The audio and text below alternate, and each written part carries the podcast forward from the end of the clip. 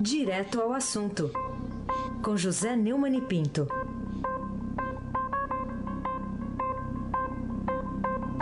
Oi, Neumani, bom dia. Oi, Raíssa Mabaki, bom dia. Bom dia, Gustavo Lopes Grisa. Bom dia, Almirante Nelson Volta. Oi, bom dia, Moacir Biasi. Bom dia, Manuel Bonfim. Bom dia, ouvinte da Rádio Eldorado 107.3 FM, Raíssa Mabaki no final vai ter a música e vai ter o restabelecimento de uma verdade aqui, hein? O senhor se prepare. A verdade aí. sempre aparece. O senhor se prepare. E eu não sou, e eu, ao contrário do tempo, não sou nenhum osso duro de roer. Sim. Não é, mas o senhor se prepare aí, viu? Olha aqui, vamos começar falando aqui é, a manchete do Estadão. Faquin dá cinco dias para Janot apresentar denúncia contra Temer, é o que está aqui na manchete do Estadão de hoje. Você que é, é fã também do, do Fellini, né? Do famoso filme Elanave Vá. E aí, uh, só o Michel Temer que não viu, Neumann? Ele e Carolina, né? Belo filme, belo filme. Belo filme. É, se o Temer achou que ele saindo do Brasil a nave ia parar, meu amigo, ele deu com os burros na água. Faquim continua relator, Janot continua procurador, a Polícia Federal continua investigando o. E tudo isso, vamos aqui explicar por quê. Houve uma farsa lá no STF. Né? O STF eh, está levando três, quem sabe quatro ou cinco dias para decidir qual dos dois vexames ele vai autorizar o Brasil a protagonizar. O primeiro vexame, que seria o mais grave, na minha opinião, é o de tirar o Brasil da, do Conselho das Nações que de fato combatem a corrupção. Você sabe que eu vivo contando aqui. Desde a explosão das Torres Gêmeas, os Estados Unidos descobriram que corrupção não compensa. E aí resolveram combater para valer a origem do dinheiro. O Modesto Carvalhosa foi meu professor nesse curso, nos seus artigos do Estadão. Né?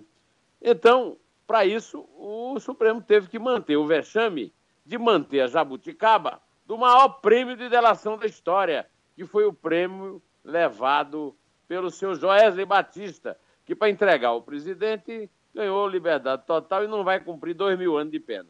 Entre os votos vencedores, todos até agora, né, 7 a 0, o Luiz Fux repisou o pretexto de que o Estado não pode ser desleal e que a lei mostra que está tudo certo. No que eu concordo, muito embora acho que a, a, a delação premiada do Joesley foi realmente lamentável. Vamos ouvir o Fux. Quando é que a colaboração premiada produz efeitos?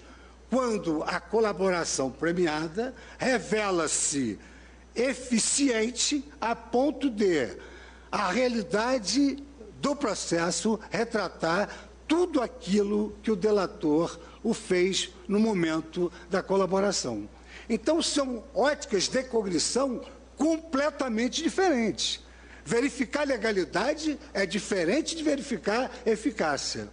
E, consecutariamente, uma vez homologada a delação, porquanto voluntária, formalmente regular e obedecidos os canos legais, só restará no momento do julgamento a verificação da sua eficácia, da sua eficiência no afã do descobrimento do crime objeto daquela colaboração. Eu entendo que isso deva ficar bem claro para evitar que no futuro não se venha a arguir no tribunal invalidade de delações premiadas. Ótica de cognição é, deixa tudo muito claro. Então, vamos à minha vamos. ótica de cognição, Raíssen Abac. Uh. Até agora, Abac, ninguém explicou porcaria nenhuma. O Temer não explicou a conversa dele no porão com o Joesley. O Joesley não explicou como é que ficou milionário da noite para o dia com a ajuda do BNDES de Lula e Dilma. Faquin não explicou os passeios com o cara lá da JBS, o Ricardo Saldo, no Senado, nem os 2 milhões de reais que a Dilma pagou com dinheiro público pela assessoria para ele enfrentar a sabatina no Senado. Lá no, no, no, Supremo, o corporativismo prevaleceu, daí os 7 a 0.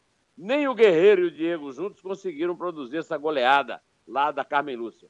O Gilmar já disse que ninguém pode atirar a primeira pedra num colega que contou com apoios suspeitos para vestir aquela fantasia de morcegão.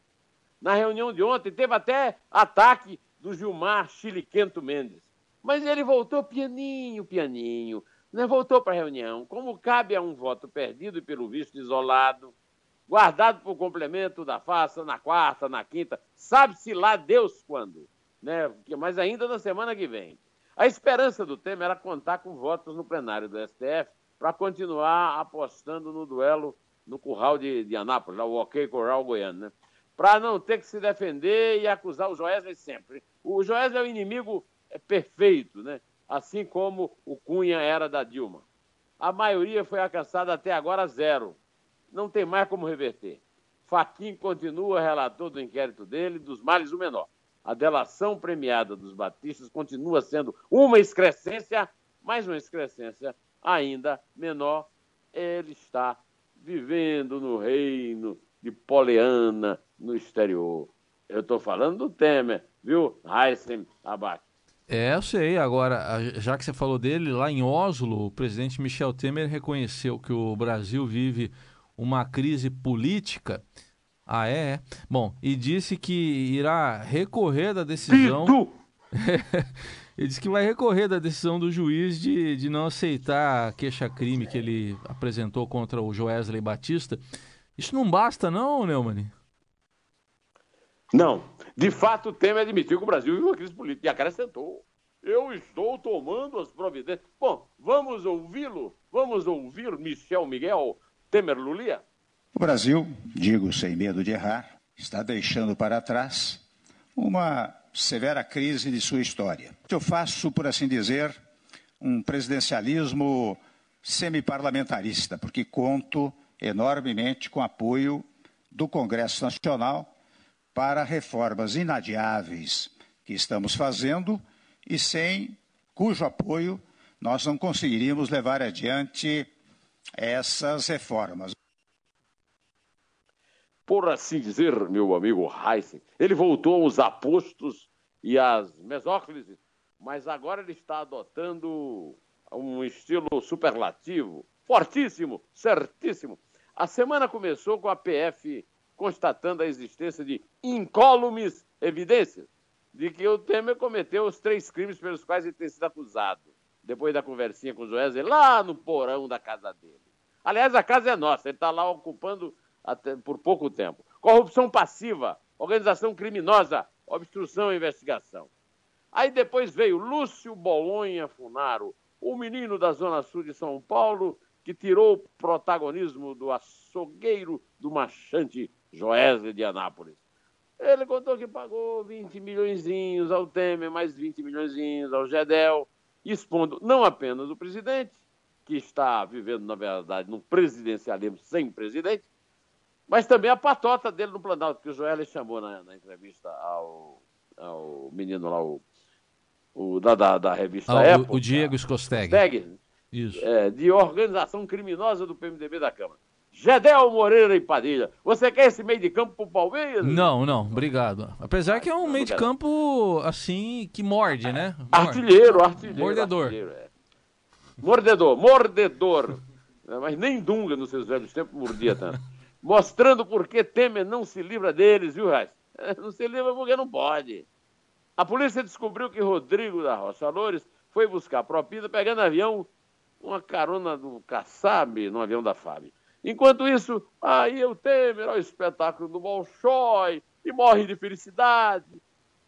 Desculpe, porque o Putin deixou ele se sentar no, na cadeira dele para ele ver melhor o espetáculo. Ele não reparou e muito pouca gente, foi à festa que a embaixada deu a ele em Moscou. E dizem que quando ele se aproximava de uma rodinha, todo mundo calava e esfregava-se, sabe aquele que esfregar a ponta dos dedos na lapela do paletó? E depois ia se, deu sujeira! E depois ia se espalhando, né? Feliz, porque o rei da Noruega, em vez de só lhe dar uma horinha, como era previsto, o convidou para o almoço. E aí ele não percebeu o que, como relatou Jamil Chad no seu Twitter, que você você tanto frequenta, Heisen Sim, eu que, frequento. Que é um, que, que é o abelhudo do Twitter, só um foquinha de 23 anos compareceu à coletiva de Oslo, na qual ele imaginou que podia fugir da crise brasileira. Não, eu não falo, pronto, não tem crise, eu não falo nela, né? A síndrome do tô nem aí tomou conta do, do Kremlin. No passeio pelo Kremlin, eu queria lembrar isso. Ele provou que não é zumbi, porque disse que zumbi não, não aparece no espelho. Eu vi a imagem dele no espelho. Mas ele não aproveitou. Sabe quando o, o, o Putin passou com um salão de espelhos lá e apareceu a imagem do Temer, aquela imagem de mordomo de filme de terror. É, é mas, zumbi é, ou é vampiro que você está falando? Não... É zumbi ou é vampiro? É, pois é. Agora eu tô, é, na é dúvida aqui. Pode ser, pode escolher. Tá bom. Escolha aí, Rai. Mas não aproveitou para ver a própria imagem do espelho. Viu? A imagem de um presidente de um país que já foi potência e se recusa a encarar a realidade de uma vez. Enquanto Poliana Temer passeia em Oslo, a Noruega, que ele visita, não, até agora ninguém entendeu por quê, cortou 196 milhões da verba para a Amazônia. De que serve o rei gentilíssimo anfitrião? Fala aí, Eisen. E o secretário da Agricultura dos Estados Unidos, Sonny Purdy, anunciava a suspensão de todas, todas, Heisen, as importações de carne bovina in natura do Brasil por causa de preocupações recorrentes com a segurança do produto destinado ao mercado americano. A medida vai continuar em vigor até que o Ministério da Agricultura do Brasil adote ações corretivas para atender às exigências do Departamento de Agricultura dos Estados Unidos. Olha, o, o, essa decisão é um revés significativo para os exportadores de carne brasileira. Não adianta o Temer chamar o, o, ministro lá dos Estados Unidos para comer na churrascaria em Brasília, que ele não vem. É, esses exportadores tinham conseguido abrir o mercado americano para seus produtos em junho de 2015 e já estão perdendo. Ah, pois é, meu amigo, o primeiro embarque ocorreu em setembro e já tem problema. O volume não é relevante, mas o mercado americano, que é um dos mais exigentes, serve de uma espécie de referência para os outros países decidirem a comprar carne brasileira. Você lembra da carne fraca, Heisen? Sim. Quer dizer, então, que a Polícia Federal não estava sendo tão antipatriótica assim, Heisen? É. Quer dizer, e se Joesley é um bandido em outros departamentos, por que ele não adotaria as práticas do crime no seu comércio, com o qual se tornou o maior produtor e vendedor de proteína animal no mundo? Ah, antes de encerrar essa sua judiciosa questão, hum. eu lhe digo o seguinte: o valor econômico está dando a notícia de um relatório divulgado pela Fundação Konrad Adenauer. Olha, Raíssa, eu já fui convidado da Konrad Adenauer para ir fazer uma palestra lá em Bonn, Sim. capital da Alemanha Ocidental na época. Olha como eu sou velhinho, né? Bom, essa fundação, é, com o nome do grande premier que reconstruiu a Alemanha depois da guerra, é ligada à União Democrata Cristã, o partido da chanceler alemã Angela Merkel. Então, nessa, nesse relatório, o diagnóstico é de chorar, viu? Diz que não há solução à vista para a profunda crise política no Brasil. Seu Michel Temer tem conseguido sobreviver com base em manobras questionáveis Ora, você imagina isso escrito em alemão, né? E o país perdeu importância, meu amigo, no cenário internacional. A avaliação é feita com essas palavras. Em seis páginas, o think tank germânico narra os principais acontecimentos desde a delação do Joesley e descreve como farsa. Você tem outra, conhece a palavra em alemão para farsa? O julgamento do Tribunal Superior Eleitoral, presidido pelo chiliquento Gilmar Mendes, sobre a chapa vitoriosa nas eleições de 2014. É, não fala na chapa derrotada, que também meteu a mão. A decisão mostra que até mesmo a justiça vem sendo mais e mais politizada, segundo Jan Wojcik e Alexandra Steinmeier, que chefia o escritório do Konrad Adenauer no Brasil. E Temer pensa que é como o malandro do samba lá do Bezerra da Silva, osso duro de roer. Não basta ir para a Europa para jogar água na fervura da crise aqui, doutor. É ou não é? É, é. Olha, o ouvinte nosso aqui, o Nelson Yariwak, falou pra gente reparar que quando o presidente Temer termina um discurso, ele fica com a mão na, naquela posição de Napoleão, não aquela outra, que ele perdeu a guerra. A mão no estômago, de, sabe a mão no de, estômago? De botar no meio, é, de botar os três dedos da, Isso, da mão é. dentro do... do entre os botões. É isso. Ele, colete. ele falou pra gente reparar nisso aí. Bom, mas uh, outro assunto aqui, Neumann, o ministro. Quer Mar... dizer, então que ele tá no Waterloo. É, Waterloo. o, o, outro assunto, o ministro Marco Aurélio Mello, lá do Supremo Tribunal Federal, autorizou a pedido da Procuradoria-Geral da República, a abertura de um segundo inquérito contra o senador afastado Aécio Neves. E aí, será que dessa vez a coisa anda? Não costuma andar. É, processo no Supremo contra Tucano, olha, eu me lembro do Eduardo Azeredo. Eduardo Azeredo é, era acusado de ter feito o pré-mensalão, o mensalão Tucano em Minas. Até hoje está solto, apesar de o Supremo ter decidido que o, cara sendo é, denunciado, acusado, é, processado e condenado na segunda instância, ele tem que ir para cadeia. O juiz já mandou ele para cadeia, ele está em casa. O pedido de Marco Aurélio, na verdade, já é o nono, é o segundo inquérito agora há pouco, mas é o nono ao longo da história que vai se perdendo aí. No, agora é para apurar supostos crimes de corrupção passiva e lavagem de dinheiro, é, no qual ele é colega, é, colega do nosso querido Temer, é, e diz respeito ao pagamento de propina da ordem de 60 milhões de reais em 2014 por meio de emissão de notas fiscais frias e empresas indicadas por ele é, para apoiarem a sua candidatura. E o pagamento de dinheiro em espécie feito diretamente a Frederico Pacheco de Medeiros, o Fred, primo do senador, por ele indicado para receber os valores. Olha, o pau que bate Michel também está batendo nos, aliados, nos aliados tucanos dele. Mas, por enquanto, o Aécio continua livre, leve e solto. E a maninha Andréia, o primo Fred, o assessor do Cartola Perrela, o Menderson, estão em casa, como dizia o Belchior, guardados por Deus, contando viu metal. Apesar da tornozeleira. E os tolinhos de plantão ainda ficam esperando do PSDB uma reação ética ao governo apodrecido Heisen, de qual fazem parte e cuja fama também merece. É difícil condenar um tucano, viu? O, aquele que eles provaram tudo morreu, ele morreu, Sérgio Guerra, ex-presidente do PSDB, como, como aliás o AS também foi. Heisen Abac. Pois é, é o caso do mensalão tucano que nada até agora. Bom, é, mudando aí, mudando de assunto, vamos dizer assim, né, mudando de assunto, mudando de pato para ganso, Tá, tá bom assim? É, você está querendo trocar o Alexandre Pato pelo, não, pelo não, Ganso? Não é isso, mas vamos lá. O Estadão publicou que a AGU, a Advocacia Geral da União, pede o bloqueio de 850 milhões de reais da JBS, diz aí a AGU que a medida tem ah, como objetivo garantir um futuro ressarcimento de prejuízos estimados em cerca de 850 milhões causados aos cofres do BNDES. O pessoal da JBS fala em retaliação. Quem está que tá falando a verdade aí? Pois é, meu amigo, eu diria que nesse angu tem caroço. Esse, não, desculpem, esse trocadilho foi de lascar. O fato é que a AGU não bloqueou os bens das empreiteiras, que também pegaram muitos recursos com o BNDES. A AGU não quer saber do Joesley, como é que foi que o Joesley ficou rico com, no, lá no BNDES. Não apareceu ninguém ainda para ir atrás da BNDES para explicar isso. O Joel não contou a história e está todo mundo satisfeito. Agora, enquanto isso, a Odebrecht, só a Odebrecht tomou empréstimo da BNDES 32 bilhões, que segundo uma matéria de Veja, que está no, no computador, de 2016, 81,8% de todo o volume desembolsado pelo BNDES no exterior. Ninguém se lembra disso.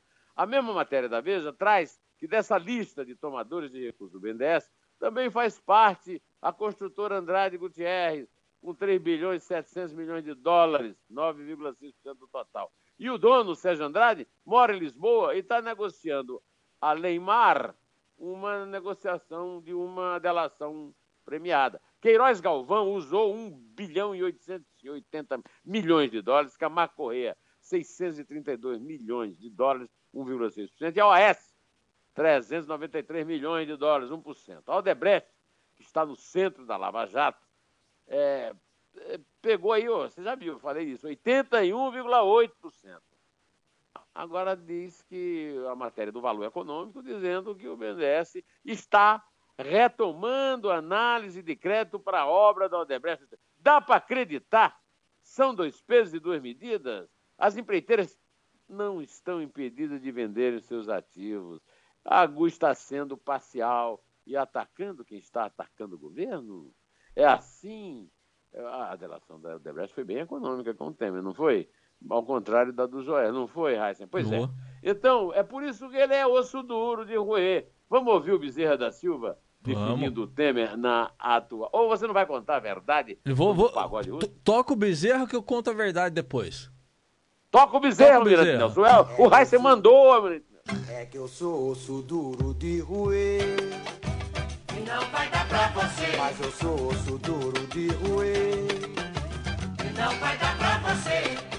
Conheço cobra criada e sempre curti o sereno. É que quando chego em qualquer pedaço, sei muito bem onde tá o veneno.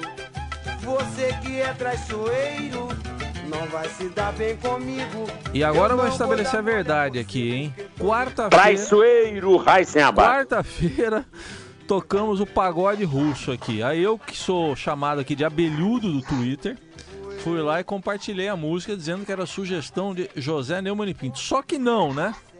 De quem foi a sugestão? Maria Isabel Pimentel de Castro Pinto. É. Só que hoje ela tá ali dormindo, Sim. entendeu? E eu tive que me virar para esse sambinha do Bezerra aí, tá? Ah, sim. Então, o pagode é... russo foi ela que indicou. O, hoje foi ela o senhor. gosta muito daquele verso que você gosta também. Como é que é o verso? Do Cossaco fora. É, é como é que é? Na dança do Cossaco não fica Cossaco fora. Na dança do Cossaco não fica Cossaco fora. Então foi escolha de Isabel. Então tá restabelecida a verdade aqui. E um feliz São João para vocês aí, Neumann, amanhã e até segunda, hein? Para você também é um dia especial para mim, São João, festa junina. Também porque hoje nós vamos começar de 5. Ah, Você sei. adivinha por que nós vamos começar eu, de 5? Sei, lógico, pelo 5 é. pelo cinco do Flamengo, 2 dois, dois do Diego e 3 do Guerreiro. Homenagem ao nosso companheiro junino Nelson Volter, morador da Gávea, nascido na Gávea e torcedor do Clube de Regata do Flamengo, que continua lá pela, viu, Nelson? Tá em oitavo, não tá nessas coisas. Vamos lá. Vamos lá. É 5. É 4. É 3. É 2. É 1. Um. Em pé! na sua garganta, eu sou osso duro de roer.